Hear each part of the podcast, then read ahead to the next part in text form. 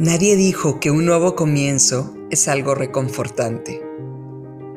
Puedes sentirte triste, con poca esperanza o sentirte amenazada por nuevas circunstancias.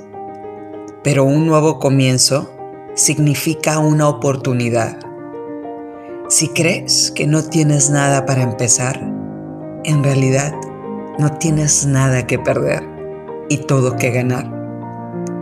Solo hay que tener muy claro a dónde vas y dar un primer paso alineada a esta meta. La vida va abriendo caminos. Nos va mostrando oportunidades que nuestra mente no imaginó y de repente vemos hacia atrás, dándonos cuenta del largo camino que avanzamos, con la esperanza de que sea solo el inicio de un gran trayecto lo cual será reconfortante.